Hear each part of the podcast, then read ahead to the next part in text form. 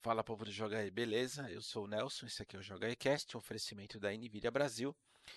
E no episódio de hoje eu quero falar um pouquinho com vocês sobre esses números que a Microsoft recentemente divulgou relacionados ao número de usuários do Game Pass e também usuários ativos da Live. Foi numa entrevista que o Phil Spencer deu recentemente, agora no finzinho de abril, para uma revista digital chamada Business Insider. Eu creio até que já comentei sobre essa revista com vocês aqui recentemente. É um site, evidentemente, que trata muito sobre negócios e eles têm uma área lá de tecnologia, mas é bem focado em negócios mesmo. E aí o, o Phil Spencer deu uma entrevista lá em que ele, ele fala, então ele afirma que existem hoje 10 milhões de usuários mundialmente falando, né? 10 milhões de usuários do Game Pass e aproximadamente 19 milhões de usuários ativos na live. É, sempre lembrando que eles não divulgaram quantos desses usuários ativos são assinantes. O usuário ativo é aquele sujeito que tem uma conta e usa. Não necessariamente ele é assinante Gold, né? mas ainda assim é gente para Dedel. E por que, que isso me chamou a atenção e eu resolvi uh, falar um pouquinho sobre isso com vocês hoje? Primeiro que eu, eu de fato acho que os números são uh, expressivos, são bastante impressionantes, né? É gente para dedéu. Mas o fato é que eu fiquei pensando em outra situação. A gente até comentou também sobre isso na época e tal. Eu gostaria de rememorar. Vocês lembram como é que foi a recepção de quando a Microsoft fez o anúncio do lançamento do Game Pass? Alguém se recorda? De uma forma geral, né, falando assim de forma macro, foi recebido assim com certa dúvida, para dizer o mínimo. Eu lembro que não foi assim uma recepção muito calorosa, porque aquilo gerou mais dúvidas do que certezas. E passado esse tempo todo, o Game Pass se tornou, segundo o, o texto está na entrevista, é algo uma, uma, peça chave, uma peça fundamental da estrutura de, de Xbox. E aí eu ainda fui mais para trás um pouquinho, né? Eu sempre gosto de lembrar. Eu não sei se eu já contei essa história para vocês, mas eu gosto muito do da maneira com que o Bill Gates uh, enxerga as coisas. Eu acho esse sujeito muito acima da média. Não estou dizendo que ele seja perfeito, não estou dizendo nada disso. Estou dizendo que é, eu aprecio a maneira com que ele lidou com os negócios dele.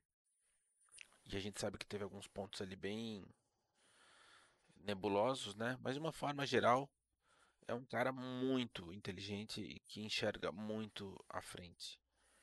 E aí eu me recordo que dos primeiros livros dele, se não o primeiro, chamado A Estrada para o Futuro, que ele escreveu em 1900 em Guaraná com rolha.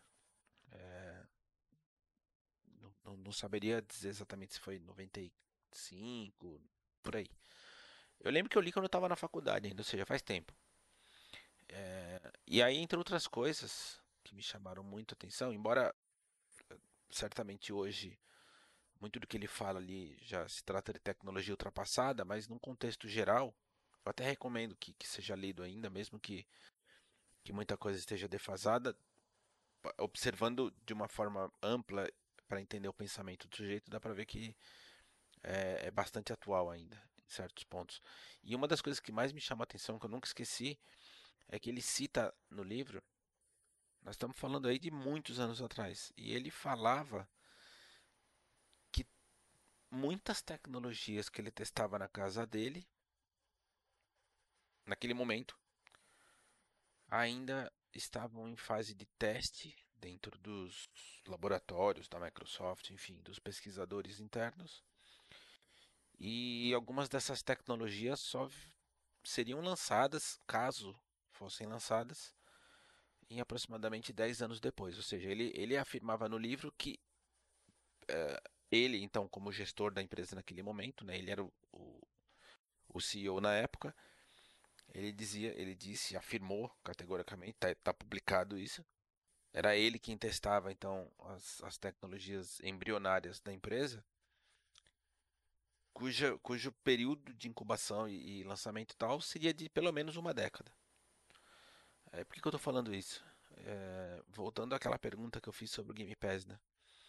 De quando eles anunciaram, todo mundo causou, ficou, né, causou essa estranheza, essa dúvida que eu até acho comum de ter por se tratar de, uma quebra de paradigma, né? A gente está acostumado numa indústria que funciona sempre naquele modelo, né, de console, jogo e coisas do gênero. E aí de repente a empresa faz um anúncio de alguma coisa que, que, que quebra essa linha de pensamento para é, introduzir um, um, um modelo de funcionamento completamente distinto. E aí eu fiquei pensando, pô, na época a gente achou estranho. E aí, passados esse, esses alguns poucos anos, os caras já estão com 10 milhões de usuários. Então, vamos jogar essa mesma ideia para daqui 10 anos, né? Levando, levando essa, esse conceito que eu acabei de dizer do, do Bill Gates. De, então, assim, depois da, da geração do Series X, vocês imaginam quantas novas pessoas terão começado a acessar essa plataforma, né? esse sistema de mensalidade de jogos, que, que é um, um paradigma totalmente diferente do que a gente está habituado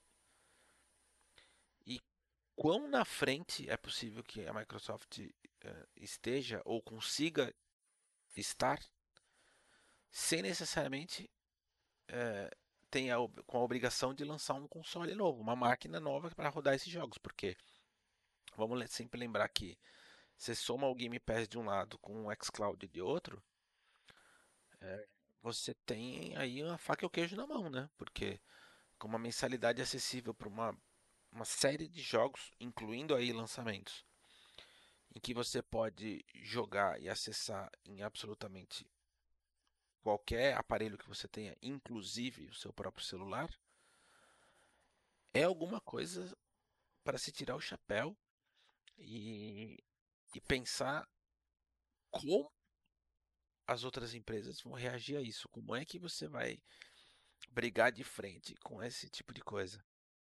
E assim, a gente já está começando a ver os frutos agora, né? Ainda num processo embrionário. Veja só que coisa maluca. É... O Game Pass já tem 10 milhões de, assinantes. É gente para dedéu. É gente para dedéu. Evidentemente que muitos desses assinantes uh, eles, eles não falam né, dos dados, por isso que eu sempre fico com o pé atrás com dados, porque né, normalmente os números são divulgados para corroborar aquilo que a empresa quer, quer falar, né? Surgem alguns, algumas dúvidas nesse meio de caminho. Então, por exemplo, não dá para saber quantos desses assinantes são de fato donos de um Xbox. É, eu creio eu que hoje é a grande maioria. Mas a tendência, é, e aí é, é isso que eu quero chegar, a tendência é que pessoas que não necessariamente têm um console começam a, a conhecer o sistema se interessar por ele, é, assinar e não necessariamente ter um console. E a, e a, ideia é justamente essa, né? Eu acho que é sempre muito difícil pensar lá na frente, mas a ideia da Microsoft é exatamente essa, né? E assim, quando a ficha cair na concorrência, aí já é Elvis. É, os caras já vão ter dado uma passada gigantesca lá na frente. E aí a gente sabe que em empresa de tecnologia para disputar terreno ainda já é difícil em, em, pé de igualdade, imagina quando você sai atrás. É, é bem impressionante, fiquei de fato boquiaberto em saber que tem tanta gente assinando esse serviço. A tendência, evidentemente, é crescer e não crescer pouco, né? É chegar com os dois pés na porta mesmo, principalmente com a chegada da, da nova geração, que eu acho que vai ter no Game Pass uma espécie de pedra fundamental nesse, nesse sentido. Aguardemos. É, até porque dia 7 agora, lembrando, dia 7 dessa semana, a Microsoft vai fazer um, uma apresentação online inside Xbox, né? E eles vão mostrar uma série de, de jogos third party rodando no Series X e talvez, quem é que sabe, né? Mas vamos esperar que isso aconteça eles divulguem alguns novos detalhes com relação a console, data de lançamento, valores e tal. Embora eu acho difícil, mas não é impossível. É, e aí fica, ficamos na expectativa para o dia 7. E é isso, já falei demais. A gente volta a se ver amanhã. Olha, só queria deixar um recadinho também. O Bruno criou um canal na Twitch. Eu criei também, ainda não comecei a fazer lives. Ainda estou pensando no que fazer e em que forma. Uh, mas eu certamente vou deixar vocês avisados aqui. Para quem se interessar, da TimoBR TV. Também não gostei do nome, mas talvez eu mude mais para frente, ainda não sei. Ou seja, você vê que eu estou falando aqui mais incerteza do que de informação, né? E a gente está tentando convencer o Maxon também a criar um para a gente ter os três ali interagindo e criando conteúdo para quem nos acompanha.